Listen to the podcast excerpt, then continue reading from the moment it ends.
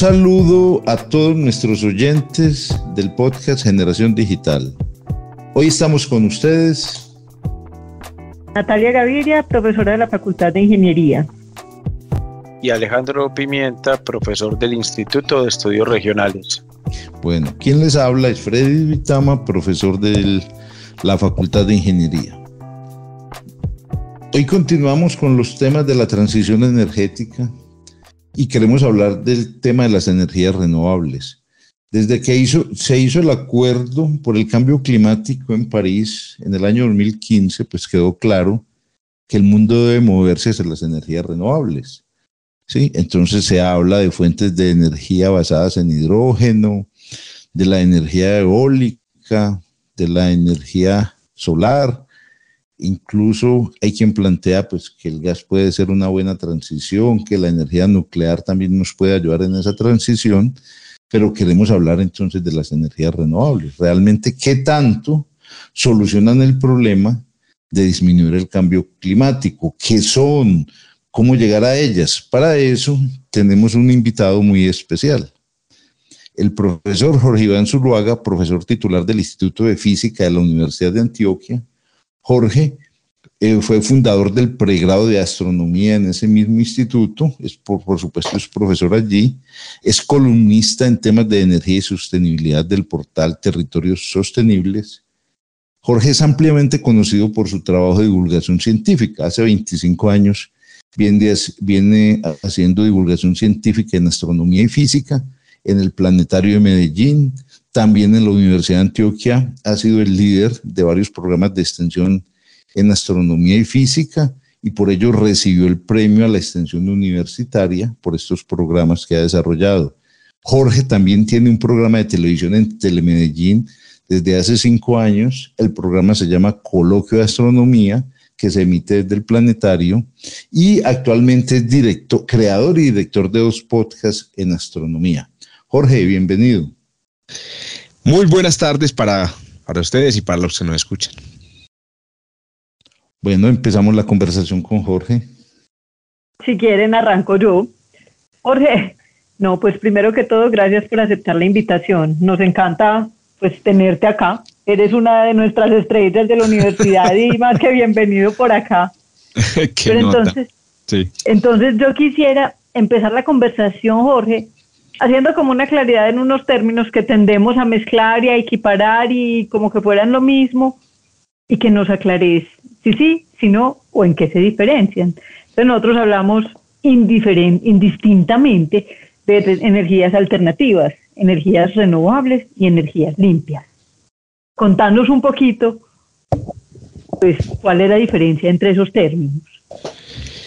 Bueno, oigan, el tema de la energía, qué delicia. Yo me metí en esto básicamente porque, pues primero porque soy físico y me siento pues como, como en, en mi salsa hablando de la energía. y segundo porque soy un ciudadano preocupado, como creo que somos todos eh, por el futuro del, del, planeta, por lo que estamos haciendo, superando los límites, pues digamos, planetarios, etcétera, que seguramente es un tema del que han hablado o hablarán, los límites planetarios, está muy, muy de moda. Bueno, entonces, tú mencionaste entonces, a ver, tres, tres términos, entre energías alternativas, energías limpias y em, energías renovables, ¿cierto? De alternativo, limpio y renovable. Bueno, mm, básicamente lo que estamos hablando ahí en, las, en los tres conceptos es de eh, energías que no se basen o que no, que no vengan directamente de la energía almacenada en los hidrocarburos.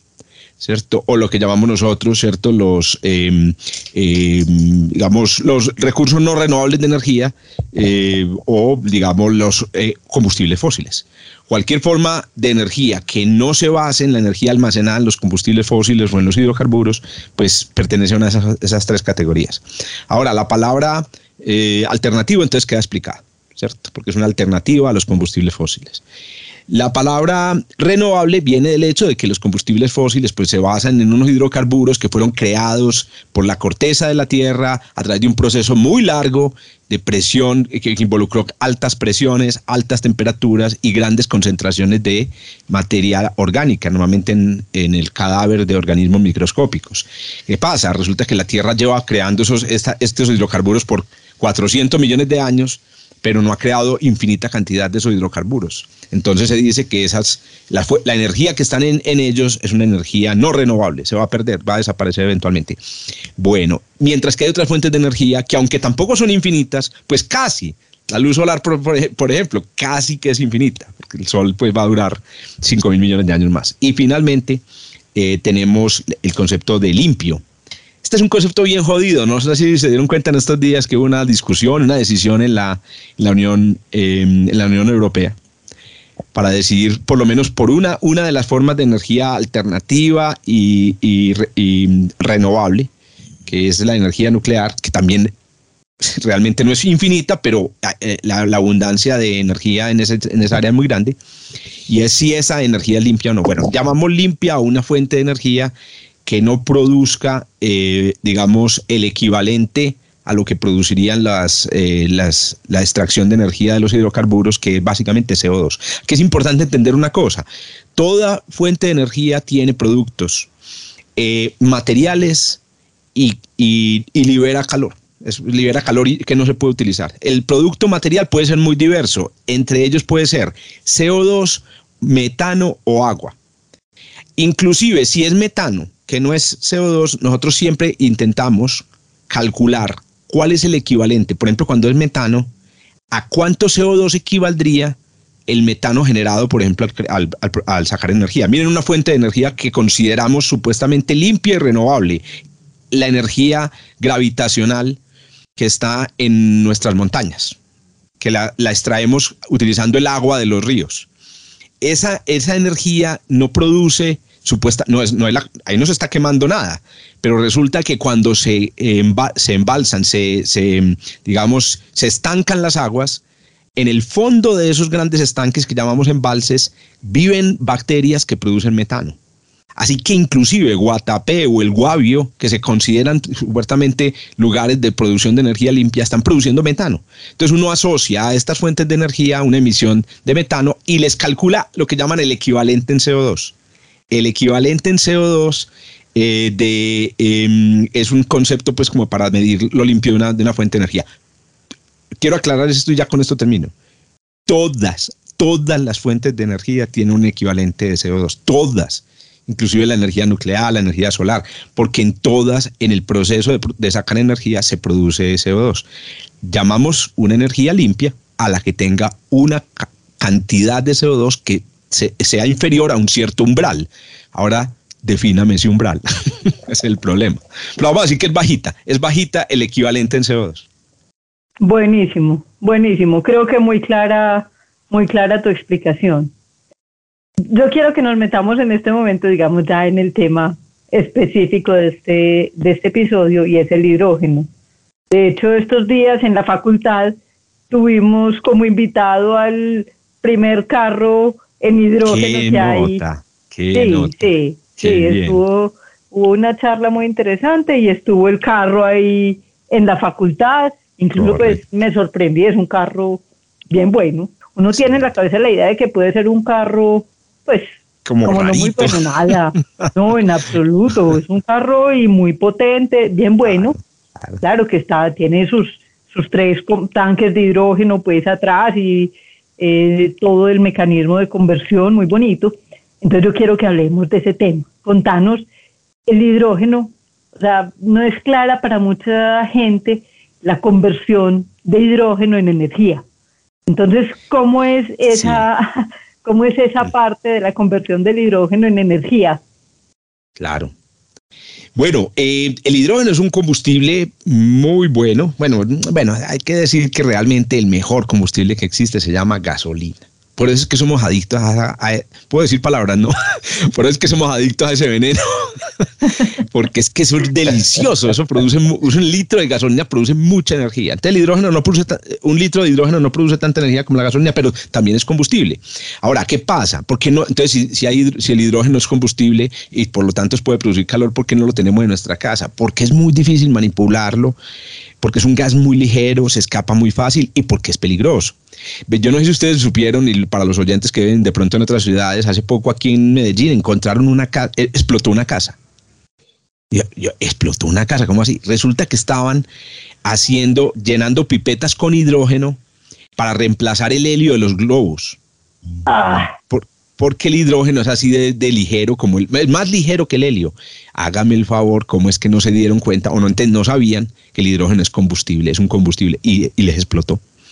Tengan mucho cuidado, inclusive esta es una advertencia para quienes vayan a comprar de pronto una pipepita o vayan a comprar, a, mandar inflar los globos, porque pueden, se los, pueden estar reemplazando por hidrógeno y una bomba que explota con hidrógeno cerca de una chispa, pues produce una explosión muy grande. Muy bien, esa es la, la idea básica, el hidrógeno se quema. El problema o la pregunta es, bueno, ¿y entonces dónde hay hidrógeno? Pues para quemar, pues, ¿cierto? ¿Dónde, dónde hay hidrógeno para que calentemos aquí en las ollitas, en el, fogón? Ahí está el problema. El hidrógeno no existe en la, en la Tierra, es muy poco abundante. Incluso es una, una de las razones por las que a mí me encanta este tema, es porque el hidrógeno es el elemento más abundante del universo, pero están las estrellas. En la Tierra no hay porque es un gas muy ligero y se escapa muy fácil de la gravedad. Entonces aquí viene un concepto que es súper importante y es el siguiente. El hidrógeno realmente no es una fuente primaria de energía. ¿Por qué? Porque no podemos, digamos, no tenemos el yacimiento de hidrógeno de los cuales para quemar. El, al hidrógeno se lo llama un vector energético.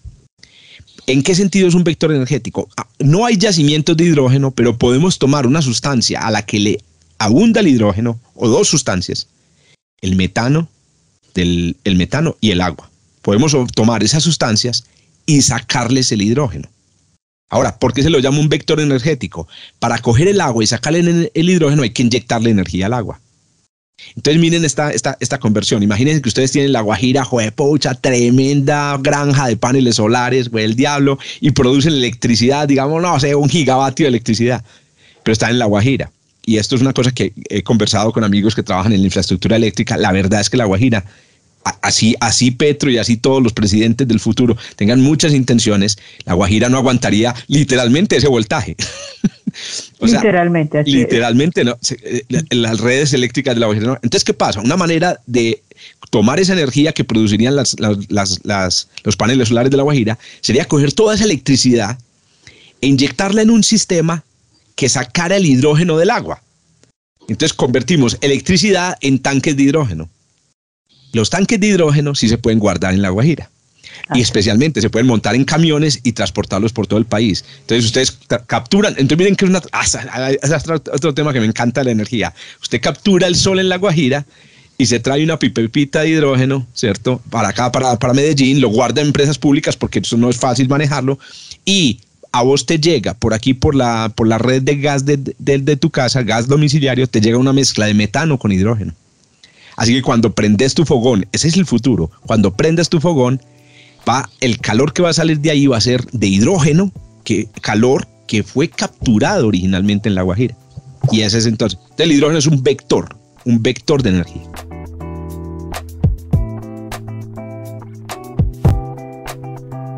Vení, y entonces, por ejemplo, en el carro, ¿cómo convertirse ese hidrógeno en energía para que el carro Para que ande el carro. Sí, sí, ahí hay dos métodos. Hay dos métodos. Uno, el primer método fue, eh, fue, el de los primeros carros experimentales, que eso ocurrió hace como 20, pues, 20 años, y es pues cambiar la gasolina por hidrógeno. Pues, inclusive, los motores de combustión interna se pueden adaptar para quemar casi cualquier cosa. Y, ya lo vemos. Pues, eh, eh, hay carros a gas, entonces, ¿qué es el gas? Metano. Entonces, utilizan metano. Es una mezcla de metano con propano, con, otras, con, otros, con otros gases de hidrocarburos. Ustedes pueden tener eh, alcohol. Esos son los combustibles, em, estos combustibles, ¿cómo se llaman? Los biodiesel. El biodiesel es una mezcla de alcohol con hidrocarburo. y puede tener hidrógeno. ¿Cuál es el problema? El problema es que un motor que quema hidrógeno es muy ineficiente. Muy ineficiente. Entonces, es muy difícil. Y entonces hay una alternativa que se llama la celda de hidrógeno, y es que usted hace pasar el hidrógeno por un mecanismo en el cual el hidrógeno al, ir pasando y al unirse con el oxígeno va liberando electricidad, va, liberando energía en una, en una batería y se convierte en agua. Entonces lo que hace es, que con el hidrógeno se carga la batería. Entonces los carros de hidrógeno son carros eléctricos. Viva los carros eléctricos, yo los adoro. Jorge, una pregunta. ¿O ¿Podemos decir que apenas estamos en la fase de experimentación del uso del hidrógeno o ya hay sectores donde, digamos, que se mueven con energía basada en hidrógeno? ya hay sectores. Es más, yo digo, yo tengo este criterio, cuando los capitalistas, un, saludo a todos los capitalistas que nos están escuchando, cuando los capitalistas ponen en el mercado productos a la venta que utilizan una tecnología, para mí eso ya es, esto es una tecnología probada. Y eso es lo que pasa pues con Hyundai con, eh, ¿cuál es esta, marca? Esta, la, otra marca que está comercializando? Bueno, hay dos marcas que están comercializando ya carros de hidrógeno y atención con esto, hay otros capitalistas también que les encanta ya invertir en cosas que ya están probadas y son las estaciones de servicio. En Alemania, en Alemania, hace poco un amigo me dijo, uno pasa por una estación de servicio en una ciudad cualquiera y se encuentra pues sus, eh, que las mangueras que proveen gasolina y diésel y se encuentran ya mangueras que proveen hidrógeno. O sea, eh, o sea John y, y, ah, o John Nati, eh, Natalia Alejos, eso está probado. Es más, lo que sucede no es puedo que... creer que ya, ya, que ya, ya, ¿cómo se llamará? Hidrogenolineras, yo no sé.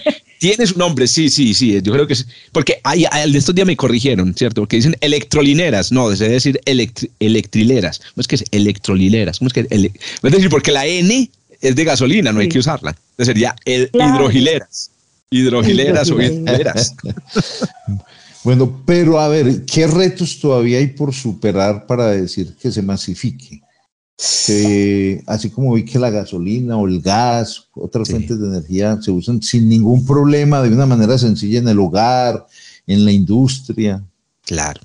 Bueno, hay un primer reto que tiene que ver con el almacenamiento del hidrógeno, que es una sustancia muy ligera y si tú llenas un tanque con metano o con propano, pues el metano y el propano se escapan muy lentamente, pero si tú llenas un tanque con hidrógeno, el hidrógeno es tan ligero que se te va por cualquier medio huequito en la soldadura del tanque, en la entonces, entonces ¿qué pasa? La manipulación del hidrógeno es delicada, em, pero se sabe que se pueden adaptar. Por ejemplo, las tuberías que transportan eh, gas, gas natural, se pueden adaptar para transportar hidrógeno, pero necesitan inversión en infraestructura. Eh, en la casa se puede tener el hidrógeno, pero se necesita una inversión en, infraestructura, porque vos tendrías pues, un, un gas muy ligero en las redes de distribución, eh, por ejemplo, de gas domiciliario, escapándose por, por todas partes. Y eso hay que probarlo, eso hay que... Pero yo le tengo mucha experiencia, esperanza.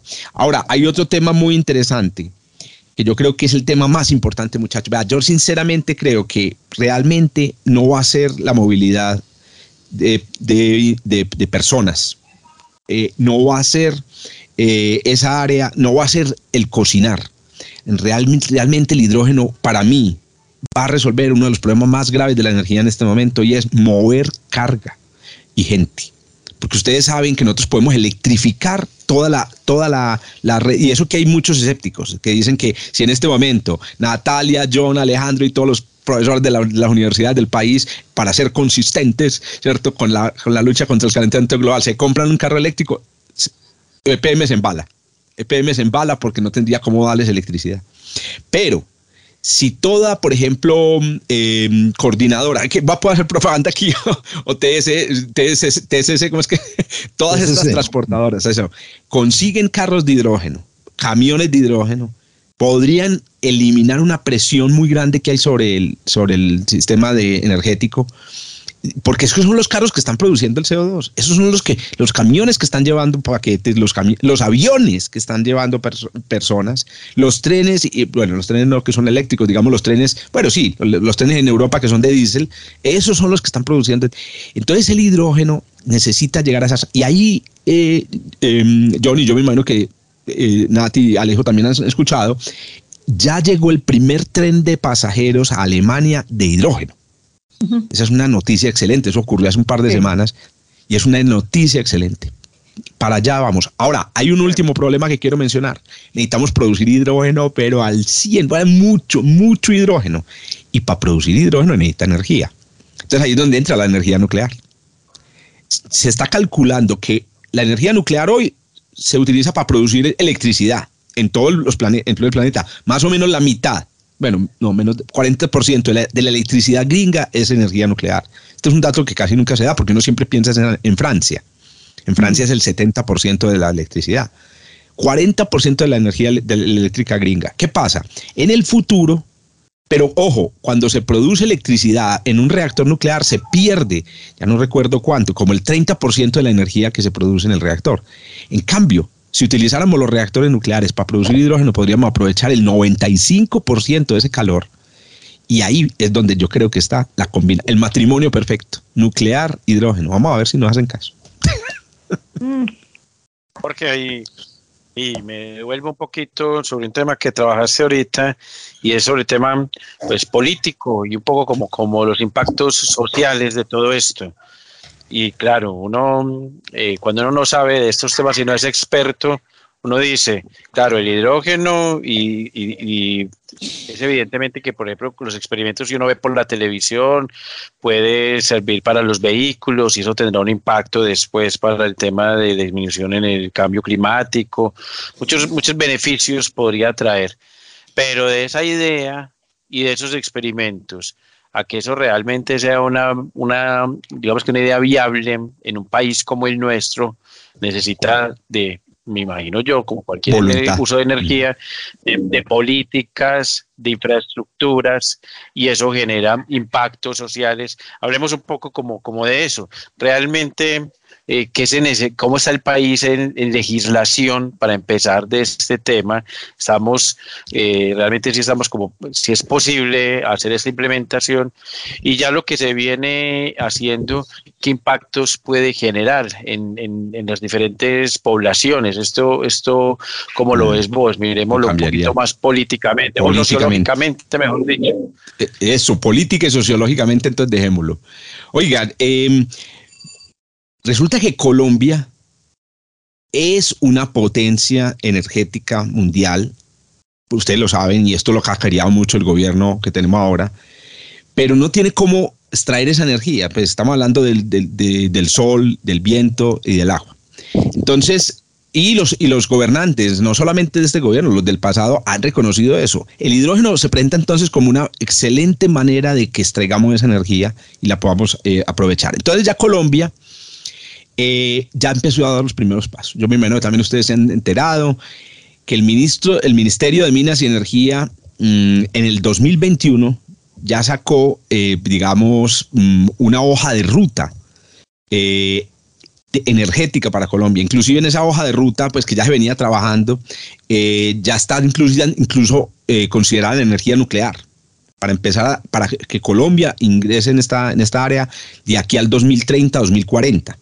Pero bueno, el caso es que de manera más inmediata ya está en la hoja de ruta del ministerio la implementación de o, el, o, incluida la, producción del hidrógeno verde en el país. Em, ya la legislación también se ha estudiado a fondo y está, está identificado pues que Colombia puede producir y meterse en esta área. Y ya empezaron los primeros experimentos. Esta es otra noticia muy interesante pues para todos los que nos están escuchando. Ya Colombia. Ah, bueno, hay que decir una cosa. Colombia realmente produce hidrógeno desde hace rato. ¿Por qué? Porque el hidrógeno no solamente se utiliza para llevar energía. El hidrógeno se, se utiliza para producir fertilizantes. Eh, porque ustedes saben, por ejemplo, el, fertilizante o el, el insumo básico para hacer un fertilizante, que estamos hablando pues de alimento para las plantas, bueno, alimento no, sino una fuente de nitrógeno para las plantas, es el amoníaco. El amoníaco es nitrógeno con hidrógeno. Entonces, ¿qué sucede? Ecopetrol produce ciertas sustancias precursores para los, para los... ¿Y cómo lo hace? Lo hace con hidrógeno. Ahora, ¿cómo? El hidrógeno que utiliza Ecopetrol y que utilizan todas estas plantas que producen fertilizantes viene del metano. Ese hidrógeno se llama hidrógeno gris, porque claro, cuando tú sacas el hidrógeno del metano, el metano es CH4, queda el carbono y producir huella, ¿cierto? Producir emisión equivalente. Entonces, ¿qué pasó? Hace el año, en el, año 2021, empezó un experimento, un piloto eh, de Copetrol, en el que empezaron a producir, ah, bueno, otra, otra, otra utilidad que se le da al hidrógeno es la refinación de la gasolina en que la gasolina hay que transformarla químicamente para que no sea, pues para que sea estable la combustión en los, motores de combustión interna, bueno, eliminar, disminuir un poco el impacto ambiental. Entonces el hidrógeno ayuda a, refinar la gasolina. Entonces en una, refinería, en Cartagena ya instalaron la primera fuente de hidrógeno producido con energía solar. al hidrógeno que se produce con energía solar se, le ya, se, lo, se lo categoriza como hidrógeno verde. Ahí se llama eh, em, hidrógeno verde. Em, quiero aclarar una cosa, el hidrógeno anterior se llama hidrógeno eh, gris o hidrógeno mm, azul. El de metano realmente, propiamente hablando, se llama el hidrógeno azul. Entonces, el hidrógeno verde, esa es la clave. Ya el país comenzó ya empezaron las primeras inversiones. Yo estoy empezando a ver una transformación muy interesante en Ecopetrol.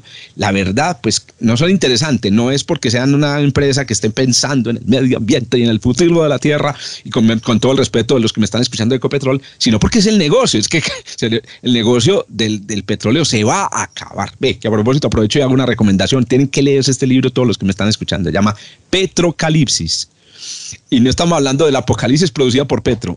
estamos hablando del apocalipsis producido por otro. Petrocalipsis. Muy bueno. ¿Quién es el autor? El autor es, es un físico español de apellido Frías, creo. Venga, yo busco aquí, me, pasteleo, me lo leí y quedé Antonio impresionado. Turiel Martínez. Antonio Turiel, esa es. Ah, Oiga, quedé encantado. Encantado y preocupado, porque la cosa es preocupante.